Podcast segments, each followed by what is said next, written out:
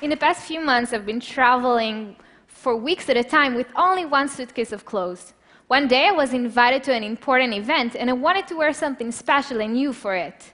So I looked through my suitcase, and I couldn't find anything to wear. I was lucky to be at a technology conference at that day, and I had access to 3D printers. So I quickly designed a skirt on my computer, and I loaded the file on the printers, just printing the pieces overnight. The next morning, I just took all the pieces, assembled it together in my hotel room, and this is actually the skirt that I'm wearing right now. so it wasn't the first time that I printed clothes. For my senior collection at Fashion Design School, I decided to try and 3D print an entire fashion collection from my home. The problem was that I barely knew anything about 3D printing, and I had only nine months to figure out how to print five fashionable looks. I always felt most creative when I worked from home. I loved experimenting with new materials, and I always tried to develop new techniques to make the most unique textiles for my fashion projects. I loved going to old factories and weird stores in search of leftovers of strange powders and weird materials, and then bring them home to experiment on. As you can probably imagine, my roommates didn't like that at all. so I decided to move on to working with big machines, ones that didn't fit in my living room. I love the exact and the custom work I can do with all kind of fashion technologies like knitting machines and laser cutting and silk printing. One summer break, I came here to New York for an internship at a fashion house in Chinatown. We worked on two incredible dresses that were 3D printed. They were amazing, like you can see here. But I had a few issues with them. They were made from hard plastics, and that's why they were very breakable. The models couldn't sit with them, and they even got scratched from the plastics under the arms. With 3D printing, the designers had so much freedom to make the dresses look exactly like they wanted. But still, they were very dependent on a big and expensive industrial printers that were located in a lab far from their studio. Later that year, Frank gave me a 3D printed necklace printed using a home printer. I knew that these printers are much more cheaper and much more accessible than the ones we use at my internship.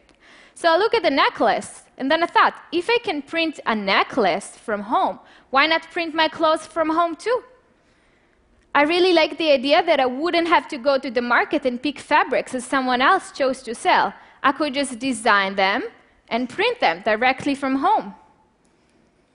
I found a small maker space where I learned everything I know about 3D printing.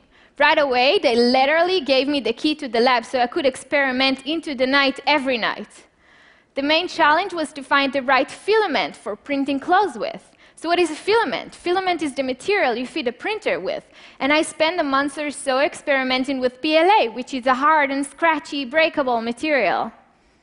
The breakthrough came when I was introduced to Filaflex, which is a new kind of filament. It's strong, yet very flexible.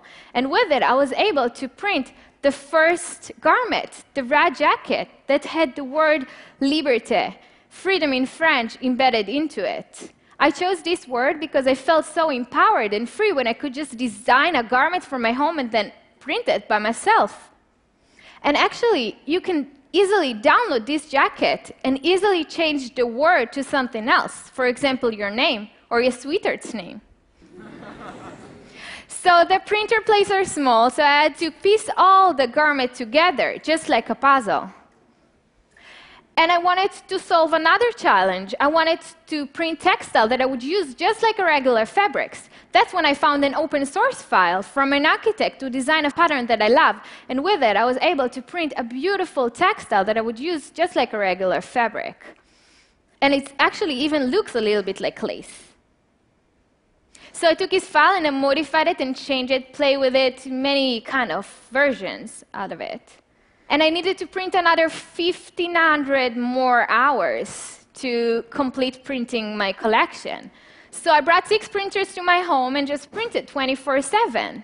And this is actually a really slow process, but let's remember the internet was significantly slower 20 years ago. So 3D printing will also accelerate, and in no time you'll be able to print a t shirt in your home in just a couple of hours or even minutes. So, you guys, you want to see how it looks like?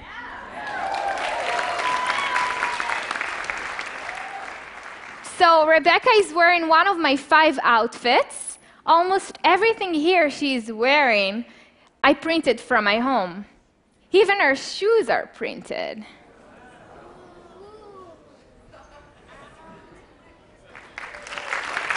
Thank you, Rebecca. Thank you, guys. So I think in the future, material will evolve and they will look and feel like fabrics we know today, like cotton or silk. Imagine personalized clothes that fit exactly to your measurements. So music was once a very physical thing. You would have to go to the record shop and buy CDs. But now you could just download the music, digital music, directly to your phone. Fashion is also a very physical thing. And I wonder how our world will look like when our clothes will be digital, just like this skirt is. Thank you so much.